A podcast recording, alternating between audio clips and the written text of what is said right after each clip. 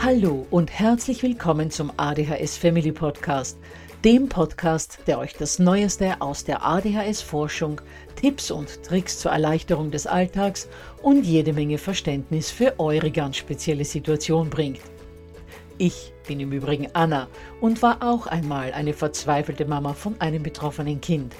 Aber heute, viele Jahre und mehrere Fortbildungen später, bin ich Expertin für ADHS und eine sehr entspannte Mutter eines mittlerweile jungen erwachsenen Mannes, der trotz dieses Syndroms zu einem glücklichen und beruflich erfüllten jungen Mann herangewachsen ist. Ich möchte euch mit diesem Podcast genau dort zur Seite stehen, wo auch ich vor vielen Jahren Hilfe gebraucht hätte. Denn ich wünsche mir nichts mehr, als dass es euch auch gelingt, euer Kind in ein glückliches und erfolgreiches Erwachsenenleben zu begleiten. Bevor es aber mit der Episode losgeht, lasst mich noch auf zwei Dinge hinweisen. Punkt 1. Ich spreche in meinem Podcast immer nur von ADHS, weil das in der Fachwelt so üblich ist. Gemeint ist damit aber auch immer die verträumte Variante der ADS. Und Punkt 2. Die Werbungen, die im ADHS Family Podcast geschaltet werden, dienen der Finanzierung von Projekten, die der gesamten ADHS-Community zugutekommen – denn sie werden für die Produktion von Erklärvideos für Kinder oder für das familiäre Umfeld, für die Informationsweitergabe an Pädagogen, Diagnostiker und Ärzte sowie für spezielle ADHS-Projekte herangezogen. Mehr Informationen dazu findet ihr am Beginn von Podcast 128 bzw. in dem YouTube-Video, zu dem ich in den Shownotes verlinke.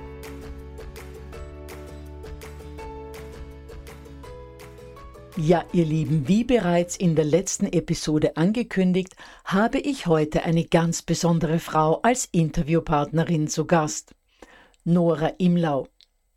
Nora ist Journalistin und Fachautorin für Familienthemen, hält Vorträge und Workshops dazu, beschäftigt sich mit dem Thema bedürfnisorientierte Begleitung von Kindern seit nunmehr 15 Jahren und sie ist auch Mama von vier Kindern. Sie weiß also auch aus dem Familienalltag und nicht nur aus der Theorie, worum es in der Begleitung von Kindern geht.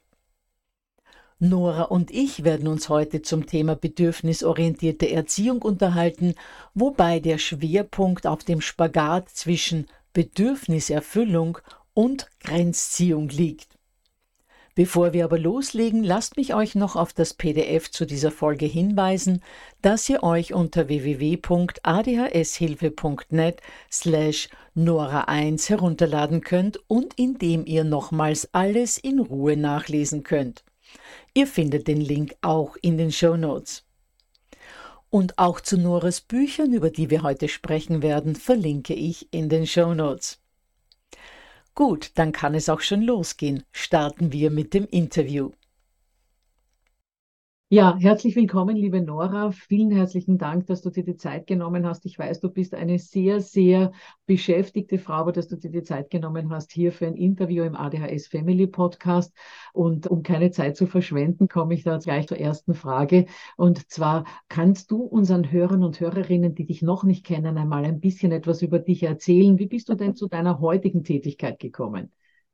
Äh, ja, sehr gerne. Erstmal vielen Dank für die Einladung. Ich freue mich sehr, dass ich heute hier sein darf. Mein Name ist Nora Imlau. Ich bin 40 Jahre alt, gerade geworden. Ich bin Mama von vier Kindern und ich bin Journalistin und Fachautorin für Familienthemen. Ich habe vor über 15 Jahren angefangen, als junge Journalistin für die Zeitschrift Eltern zu schreiben und habe bald gemerkt, dass diese Familien- und Erziehungsthemen für mich eine große Berufung sind und dass da gleichzeitig auch noch vieles im Argen liegt. Als ich angefangen habe, über diese Themen zu schreiben, war der Erziehungsdiskurs im deutschsprachigen Raum noch sehr geprägt von diesem Strafen und Belohnen, von diesem sehr konditionalen Erziehen. Und ich habe gemerkt, ich möchte da einen neuen Blick auf Kinder, einen neuen Blick auf Eltern hierzulande auch reinbringen in die, in die Diskussion. Und das habe ich gemacht. Und seitdem schreibe ich für ganz unterschiedliche Zeitungen und Zeitschriften als freie Autorin und ich habe über 20 Bücher veröffentlicht zu Familienthemen in diesen Jahren. Ich habe engen Kontakt mit meinen Leserinnen und Lesern bei meinen vielen Vorträgen und Workshops, kommen immer ganz viele Eltern hin und erzählen mir ihre Geschichten über ihre Kinder. Das ist eine unschätzbar wertvolle Quelle von Geschichten und Informationen, die mir dann auch wieder bei meiner Arbeit helfen. Und ich bin sehr präsent auch in den sozialen Medien, insbesondere auf Instagram wo ganz viele Followerinnen und Follower genau meine Beiträge lesen und mit mir in Interaktion gehen und sich mit mir austauschen, um all die Herausforderungen und aber auch all die schönen Seiten des äh, Familienlebens mit Kindern einfach zu beleuchten. Ja, das ist ja wirklich ein ganz, ganz großes Tätigkeitsspektrum und ich glaube, dass gerade diese Geschichten, von denen du jetzt berichtet hast, von den Eltern auch dein Schaffen und dein Tun dann sehr prägen, weil daher kommen ja dann diese ganzen Anregungen. Und du hast jetzt gerade gesagt, dass du da ein bisschen einen anderen Blick in die Erziehungslandschaft äh, bringen wolltest, weg vom Bestrafen und vom Belohnen. Du sagst ja, einer deiner wichtigsten Erziehungsgrundsätze ist, auf die Beziehung kommt es an. Und ich muss sagen, das ist natürlich auch mein äh, wichtigstes Erziehungsprinzip. Aber sag unseren Hörern und Hörerinnen vielleicht einmal, was du darunter verstehst, was du damit meinst. Wenn wir uns die Geschichte der Erziehung angucken, dann war Erziehung sehr lange sehr formend. Ne? Also Eltern hatten die Vorstellung, sie bekommen ihr Kind und das ist quasi wie so ein Tonklumpen und ihre Aufgabe ist es, diesen Tonklumpen in die Form zu bringen, in der sie es haben wollen. Und das hat natürlich dazu geführt, dass Kinder nicht als individuelle Wesen verstanden wurden, die ihre ganz eigenen Temperamente und Persönlichkeitszüge mitbringen, sondern als so eine Art Rohmaterial, aus dem man machen kann, was man will. Und gute Eltern erkannte man daran, dass sie wohlgeformte Kinder hervorbringen und Kinder, die sozusagen bestimmte Normen in der Gesellschaft nicht erfüllt haben, die galten eben als schlecht erzogen und ihre Eltern entsprechend als Versager. Und das ist natürlich aus Sicht der modernen Entwicklungspsychologie und Bindungsforschung mit allem, was wir über menschliche Entwicklung wissen, überhaupt nicht zu vereinbaren, sondern wir wissen heute, Kinder kommen auf die Welt und haben schon ihren ganz eigenen Mix von Persönlichkeitszügen, von Temperamenten, von, von Eigenschaften, die sie mitbringen. Und die Aufgabe von Elternschaft ist im Grunde genommen, mit diesen Kindern in Bindung und Beziehung zu treten, also denen einen sicheren Nährboden für ihre Entwicklung zu geben, von emotionalem Rückhalt, von bedingungsloser Liebe, von angenommen sein, sodass diese Kinder sich zu der Person entwickeln können, die eigentlich schon in ihnen steckt. Ne? Das heißt nicht, dass wir Eltern nicht wichtig für unsere Kinder werden. Wir geben ganz, ganz viele Entwicklungsimpulse an unsere Kinder, aber wir können sie nicht nach unserem Gutdünken formen, sondern wir können sie im Rahmen von einer sicheren Bindungsbeziehung dahin bringen, sich selbst zu entfalten, ne? sich selbst zu offenbaren als die, die sie sind. Und das klingt vielleicht so ein bisschen abstrakt, aber ich finde das ein ganz wichtiges Prinzip, dass wir uns als Eltern abschminken, dass wir unsere Kinder zu den Menschen machen können, die wir gerne hätten. Und dass unsere Aufgabe viel stärker darin besteht, die Kinder kennenzulernen, die da zu uns gekommen sind, zu verstehen, was ist das für ein kleiner Mensch, der mir da gegenübertritt, was braucht der von mir? Und eine der wertvollsten Erkenntnisse in diesem Zusammenhang war für mich, auch als Mutter, dass ich jedem meiner Kinder wieder ganz neu begegnen musste. Ne? Also man hat eben nicht ein Erziehungsschema und das passt dann für alle, sondern jedes einzelne Kind geht mit mir wieder eine ganz eigene Beziehung ein und braucht im Rahmen dieser Beziehung unterschiedliche Dinge. Manche Kinder brauchen engere Grenzen, manche Kinder brauchen mehr Freiheiten, manche Kinder brauchen sehr viel Anleitung, manche Kinder sind sehr selbstwirksam und wollen sehr vieles selbst entdecken. Und meine Aufgabe als Mutter oder auch als Vater, als Elternteil, Teil ist es, zu schauen, was für ein Mensch ist mein Kind, was für ein Mensch bin ich und wie können wir miteinander gut und vertrauensvoll klarkommen. Ja, und äh, du sprichst ja da wirklich aus auch eigener mütterlicher mhm. Erfahrung, mhm. weil du hast ja insgesamt vier Kinder, ich glaube im Alter von drei bis 16. Das heißt, du hast sie das ein bisschen wie die Orgelpfeifen und natürlich auch unterschiedliche Charaktere und du mhm. sprichst natürlich daher, wie gesagt, auch aus der Erfahrung einer Mama. Und ich glaube, ein Punkt, der da sehr wichtig ist und den du da jetzt auch gerade genannt hast, ist, ich muss das Kind kennenlernen, was braucht es. Und da kommt bei mir immer so dieses Wort Bedürfnis auf, dass wir mhm. unsere Kinder bedürfnisorientiert erziehen sollen. Und das ist ja auch ganz wichtig. Nur habe ich so das Gefühl, dass man in der Erziehungslandschaft, also vor allem äh, als Eltern oftmals gar nicht weiß, was ist denn ein wirkliches Bedürfnis? Mhm. Was ist das, was ein Kind wirklich braucht? Und wo handelt es sich nur um eine Strategie? Weil du betonst ja, in deinem, in einem Blog, den du geschrieben hast, äh, diese wichtige Unterscheidung zwischen Bedürfnis und Strategie. Kannst du uns da mal den Unterschied erklären? Genau, also da berufe ich mich auf Marshall Rosenberg, den großen Kommunikationspsychologen, der ja auch die gewaltfreie Kommunikation entwickelt hat. Und er unterscheidet eben zwischen Bedürfnissen und Strategien. Man könnte auch sagen zwischen Bedürfnissen und Wünschen. Und was Rosenberg sagt, ist, dass wir Menschen alle bestimmte Grunderfahrungen brauchen, um körperlich und seelisch gesund leben zu können. Und dazu gehören körperliche Erfahrungen. Also wir brauchen dass wir uns ernähren können, wir brauchen, dass wir atmen können, ne? also so ganz basale körperliche Dinge. Wir brauchen eine bestimmte Temperatur um uns herum, nicht zu heiß, nicht zu kalt, damit es uns körperlich gut gehen kann. Und wir brauchen aber auch bestimmte seelische Erfahrungen, die uns gut tun. Wir brauchen Verbundenheit, aber wir brauchen auch Freiheit. Wir brauchen Nähe, aber wir brauchen auch Selbstwirksamkeit. Wir brauchen Spaß und Entspannung. Wir brauchen aber auch sowas wie ein Gefühl von Sinnhaftigkeit unseres Lebens. Ne? Und Rosenberg geht davon aus, dass diese Grundbedürfnisse eines Menschen, sowohl die körperlichen als auch die seelischen, erstmal universal sind, dass wir Menschen die alle gemeinsam haben. Wir brauchen nicht alles gleich stark, aber im Grunde genommen sind wir alle verbunden darin, dass wir ähnliche Grunderfahrungen brauchen. Aber wir wählen unterschiedliche Strategien, unterschiedliche Wege, uns diese Bedürfnisse zu erfüllen. Ne? Also wenn ich Hunger habe und ich habe ein Bedürfnis nach Nahrung, dann kann das sein, ich mache mir ein Frischkäsebrot und jemand anderes macht sich ein Schnitzel und noch jemand anderes isst einen Apfel, ne? aber alle erfüllen sich das Bedürfnis nach Nahrung. Und genauso ist das bei seelischen Bedürfnissen eben auch. Wenn ich ein Bedürfnis nach Freiheit zum Beispiel spüre, das praktisch alle Menschen kennen, dann bedeutet für manche Menschen Freiheit, ich muss allein in die Rocky Mountains fahren und da äh, tagelang allein wandern. Und für andere ist es auch schon ein Bedürfnis nach Freiheit erfüllen, zu sagen, ich als Mutter gehe jetzt mal eine halbe Stunde in mein Zimmer und lese für mich allein oder so. Ne? Das heißt, es gibt unterschiedliche Wege, wie wir uns Bedürfnisse erfüllen können. Und gleichzeitig ist es so, dass wir oft so bestimmte Lieblingsstrategien ausbilden im Laufe unseres Lebens und die manchmal mit Bedürfnissen verwechseln. Und das geht nicht nur uns Erwachsenen so, sondern auch unseren Kindern. Ne? Und das ist zum Beispiel ein ganz typisches Beispiel bei ganz kleinen Kindern.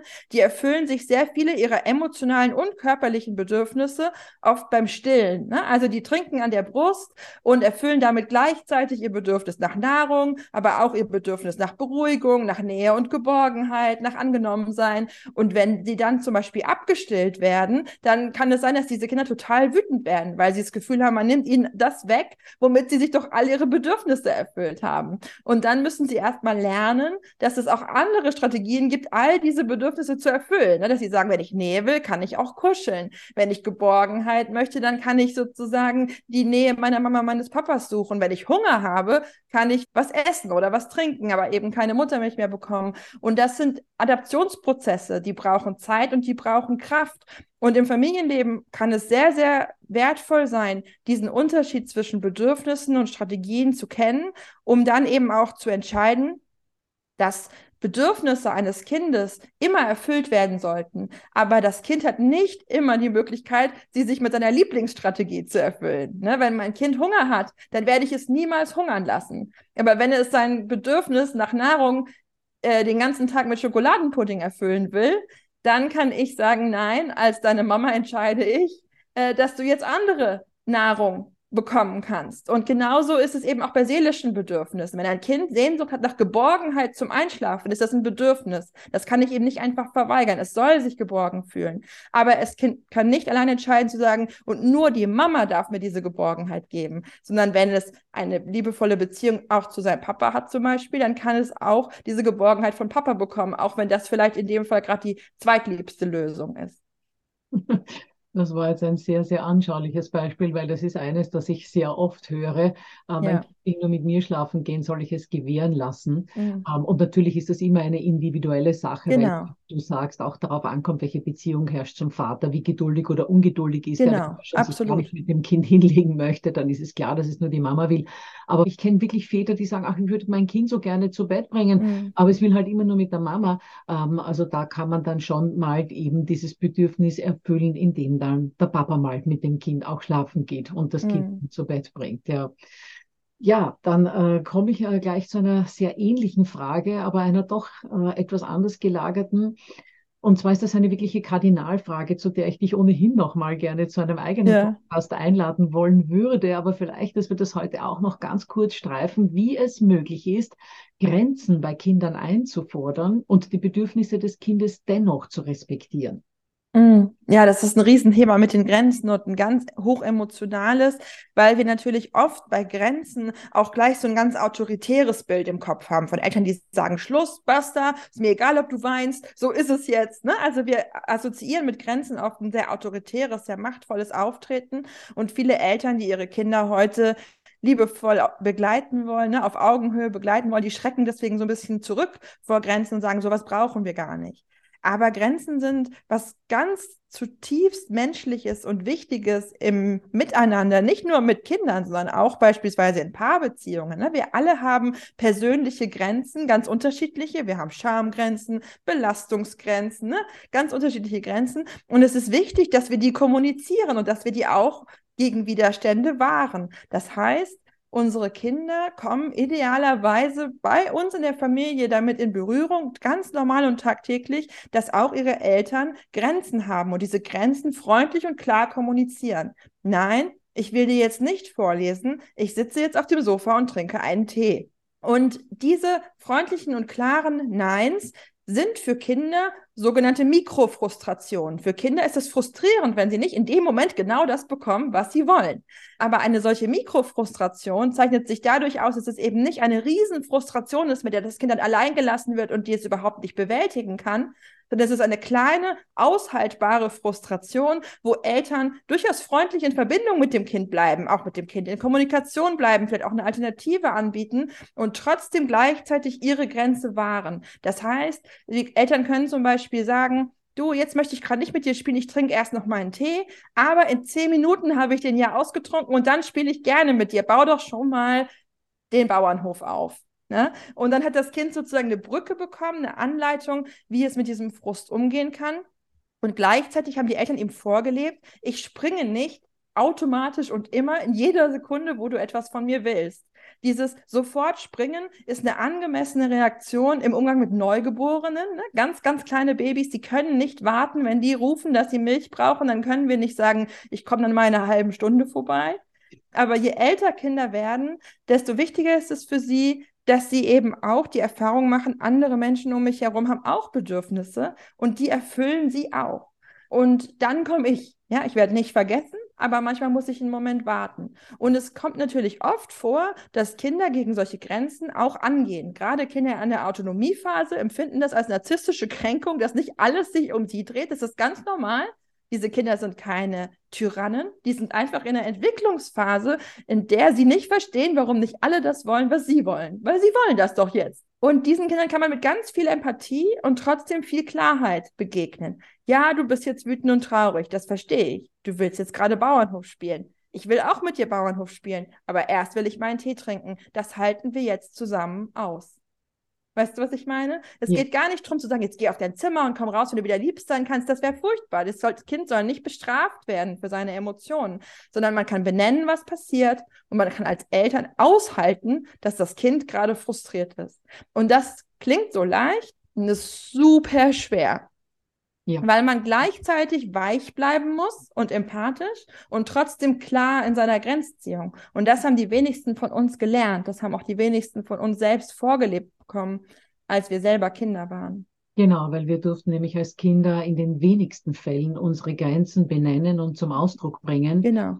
Mussten sie immer überschreiten lassen. Mhm und haben dann gelernt, äh, erst uns dann bemerkbar zu machen, lautstark dann meistens, mhm. wenn die Grenze so überschritten wird, genau. dass wir es einfach nicht mehr aushalten und dann explodieren. Und ich weiß, diese Explosionen kann man wirklich vermeiden, indem man einfach rechtzeitig sagt, du, ich möchte das jetzt nicht, ich verstehe, dass du das möchtest, wart noch ein wenig. Mhm. Oder wenn es gar nicht geht um wart noch ein wenig, sondern dass es ein Bedürfnis ist, das nicht erfüllbar ist, äh, acht mhm. Stunden Gamen, sage ich immer als Beispiel, ja dass man dem Kind erklärt, dass es einfach nicht geht, aber eben in der, in der Wertschätzung, in der absoluten Bestimmtheit, aber in der mhm. Wertschätzung, dass das Kind auch merkt, das ist unumstößlich, diese Grenze. Mhm. Die Regel kann ich nicht ändern, aber die macht die Mama oder der Papa nicht, weil sie in der Machtposition sind, sondern weil sie in der Verantwortung sind.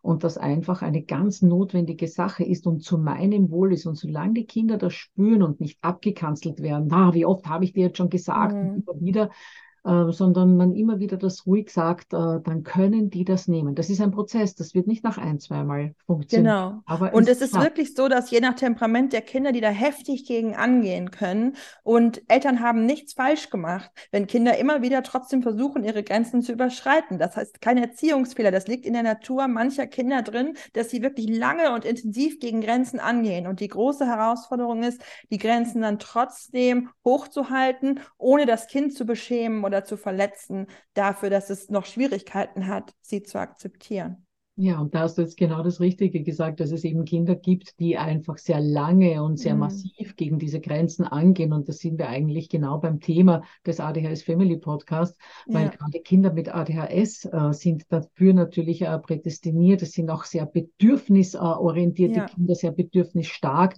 eben wenig grenzrespektierend, ständig regelbrechend, weil mhm. sie eben ihre Bedürfnisse erfüllt bekommen wollen.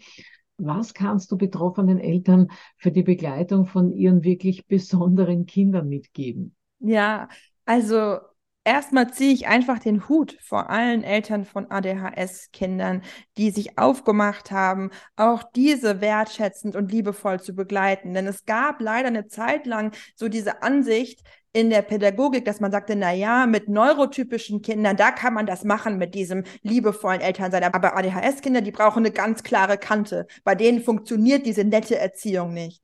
Und das halte ich für falsch. Ich bin mir sehr sicher, dass ADHS-Kinder genau wie alle anderen Kinder auch Liebe und Nettigkeit verdient haben. Und gleichzeitig brauchen sie eine überdurchschnittlich große Klarheit und manchmal eine enge Führung. Und dass das nicht im Widerspruch stehen muss, sondern dass Eltern beides gleichzeitig halten können, das halte ich für eine ganz wichtige Erkenntnis und gleichzeitig für eine unglaublich große Herausforderung. Es kostet schon Eltern neurotypischer Kinder unglaublich viel Kraft, Grenzen im Alltag hochzuhalten. Und mit ADHS-Kindern ist es nochmal unendlich viel schwieriger, weil es so viel mehr Konfliktsituationen gibt, so viel mehr Wucht auch in diesem Angehen gegen die Grenzen, so viel längere Jahre es braucht, bis die Kinder diese Grenzziehung verinnerlichen und annehmen können. Das heißt, es ist wirklich kein Kurzstreckenlauf, den Eltern da bewältigen müssen, sondern ein Marathon.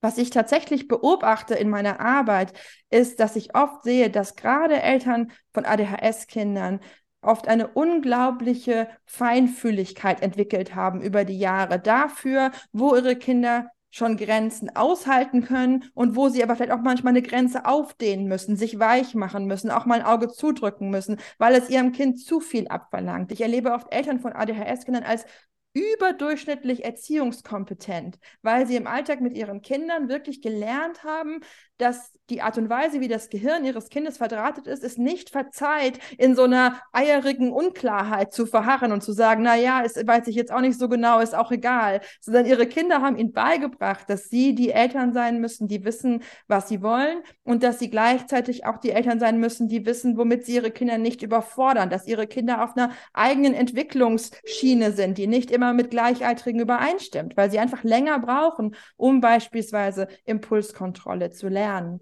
Und deswegen kann ich Eltern von ADHS-Kindern immer wieder nur sagen, ihr macht einen ganz, ganz, ganz tollen Job. Sucht euch jede Unterstützung und Hilfe, die ihr dabei gebrauchen könnt, damit ihr selbst nicht ausbrennt. Denn die größte Gefahr, die ich oft sehe, ist, dass Eltern so viel für ihre ADHS-Kinder tun und so für sie kämpfen als richtige Löwenmütter und Väter, aber sich zu wenig um sich und ihre eigenen Bedürfnisse dabei kümmern und dann irgendwann sozusagen in die Puste ausgeht im anstrengenden Familienalltag. Und ein ADHS-Kind zu begleiten, das ist ja nicht nur die ersten vier oder fünf Jahre eine Herausforderung, sondern das bleibt eine Herausforderung auch noch in der späteren Kindheit, auch noch in den Jugendjahren. Und wir brauchen da Kraft dafür. Und deswegen ist es so wichtig, dass wir gerade als Eltern von Kindern, die neurodivergent sind, auf ganz viel Entlastung setzen, wo immer es geht, und auf Selbstfürsorge setzen, darauf setzen, mit uns großzügig und liebevoll umzugehen und nicht nur mit unseren Kindern. Ganz genau. Und das ist aber so wahnsinnig schwierig, das alles unter einen Hut zu bringen. Absolut. Weil gerade ein Kind mit ADHS fordert dich ja wirklich 24-7 und du fragst Ja. wo bleibe ich, wie kann ich mich äh, erholen? Also ich habe drei Podcasts da dazu gemacht. Das ist, glaube ich, Podcast äh, 21 bis 23. Ich werde es Mhm. dann in den Shownotes verlinken. Es kann gelingen, aber es ist natürlich deutlich schwieriger, als wenn man äh, ein, zwei oder drei neurotypische Kinder hätte. Aber ich glaube, sämtliche Eltern, äh, die uns heute zuhören, Nora, schätzen deine Worte sehr, sehr, dass du sagst, äh, dass das meistens Eltern sind, die sehr erziehungskompetent geworden sind und die ein sehr starkes äh, Feingefühl für ihre Kinder haben. Und das ist es auch. Das äh, Dumme ist nur, dass oftmals die Stimmen von außen dann so laut Hm. werden, dass wir unsere Kinder nicht im Griff hätten und Ja. wir bräuchten doch nur Punkt, Punkt, Punkt. Und äh, dass man sich da oft äh, so ein bisschen vom Weg abbringen lässt. Aber Ja. ich kann nur allen da draußen mitgeben, vertraut auf euer Bauchgefühl. Ihr seid die absoluten Experten, ihr Mütter und Väter für eure Kinder. Mhm. Ja, Nora, abschließend noch. Du hast ja mehrere Bücher geschrieben. Du hast es ja am Anfang schon gesagt, ich glaube 20 an der Zahl. Aber gerade für Eltern äh, von Kindern mit ADHS äh, habe ich mir da so zwei, drei rausgepickt. Und vielleicht möchtest du da noch mal kurz was dazu sagen. Es gibt ja das eine Buch, Du bist anders, du bist gut, Gefühlsstärke Kinder beim Großwerden begleiten. Mhm. Das zweite, so viel Freude, so viel Wut. Also das geht schon mal in diese eine Richtung. Und Mhm. dann äh, das Freundschaftenbuch vielleicht auch noch. Magst du da noch zu, was dazu sagen? Und dann natürlich Meine Grenze ist dein Halt, das Buch schlechthin, wo wir vielleicht äh, noch mal extra drüber sprechen. Aber vielleicht magst du mal kurz zu all diesen Büchern was sagen.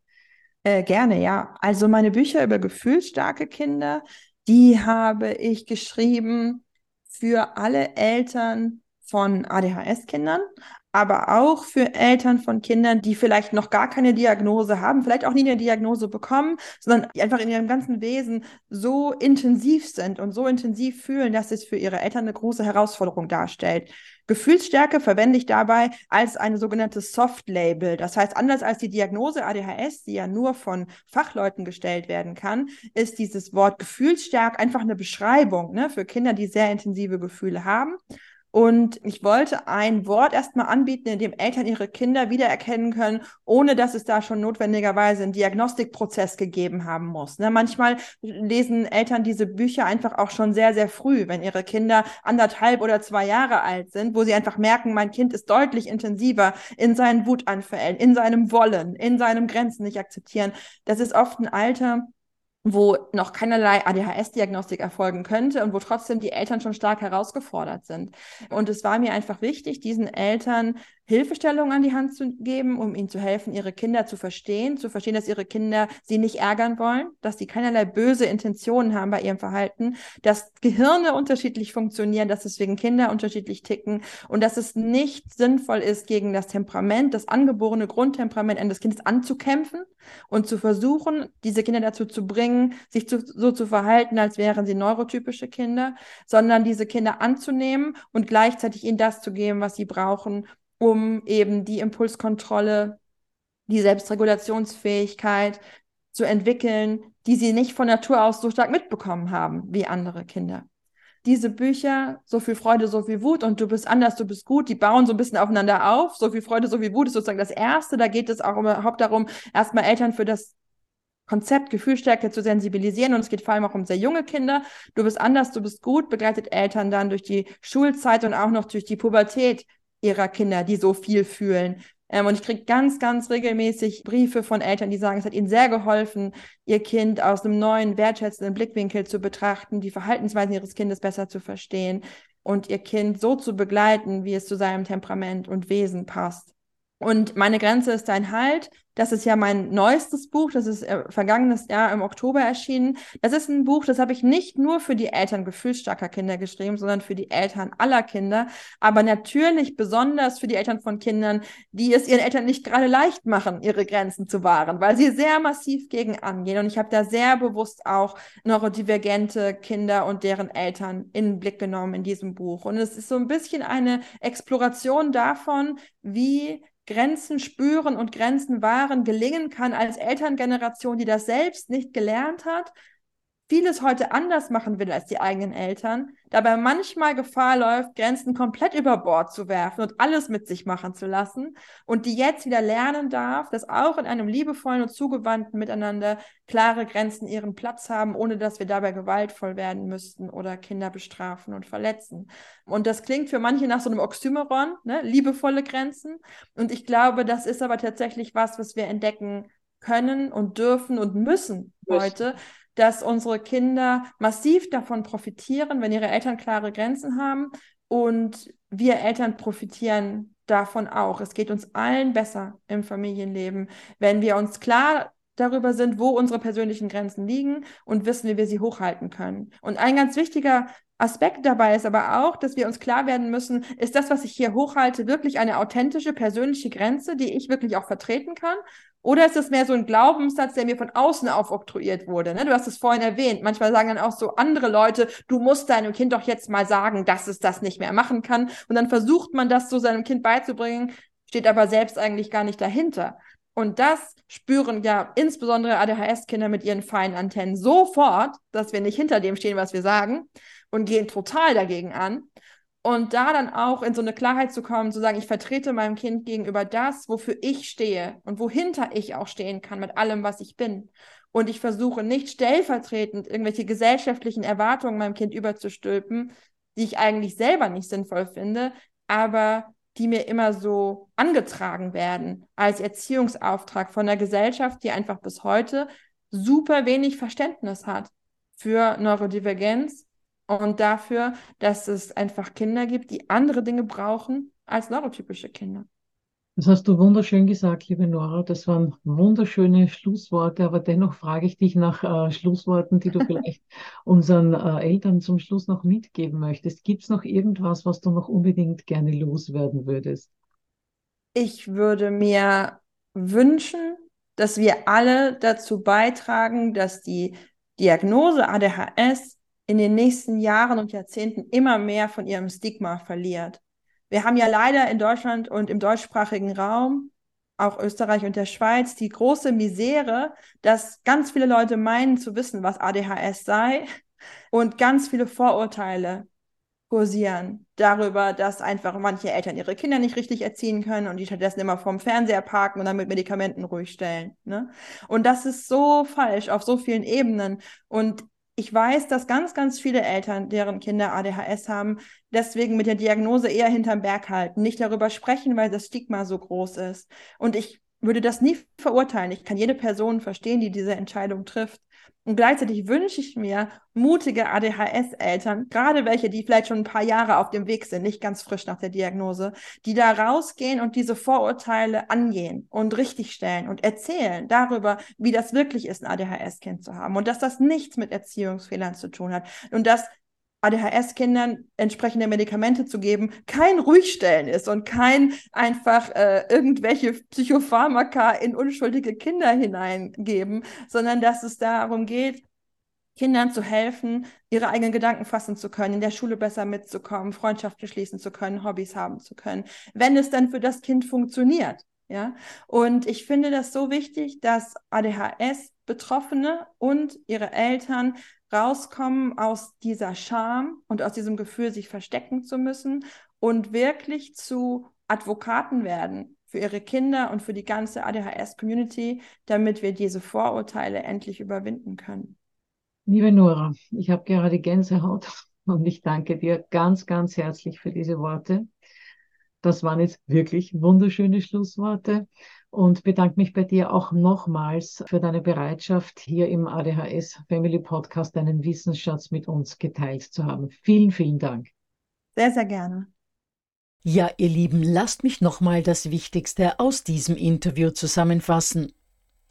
Kinder sind vollkommen unterschiedliche Persönlichkeiten mit ganz verschiedenen Anlagen, Bedürfnissen und Wünschen. Und wir als Eltern sind gefordert, für den richtigen Nährboden, für die Entwicklung von all den wunderbaren Samen zu sorgen, die in unseren Kindern stecken. Und damit diese Entwicklung auch gut gelingen kann, sind wir als Eltern gefragt, die Grenzen des Weges aufzuzeigen, den unsere Kinder dabei zurücklegen und unsere Kinder wieder auf die richtige Spur zurückzubringen, wenn sie tatsächlich vom Weg abkommen. Das heißt, Regeln und Grenzen sind, und damit gehe ich mit Nora zu 100% konform, absolut notwendig für eine gesunde seelische und körperliche Entwicklung. Genau darüber werde ich mich in der kommenden Podcast-Episode nochmals eingehender mit Nora unterhalten, wenn sie über ihr Buch Meine Grenze ist dein Halt mit mir spricht. Dann erinnere ich nochmals an das PDF, das ihr euch unter www.adhshilfe.net slash Nora1 herunterladen könnt und freue mich schon auf die nächste Episode, in der ihr hoffentlich auch wieder mit dabei seid.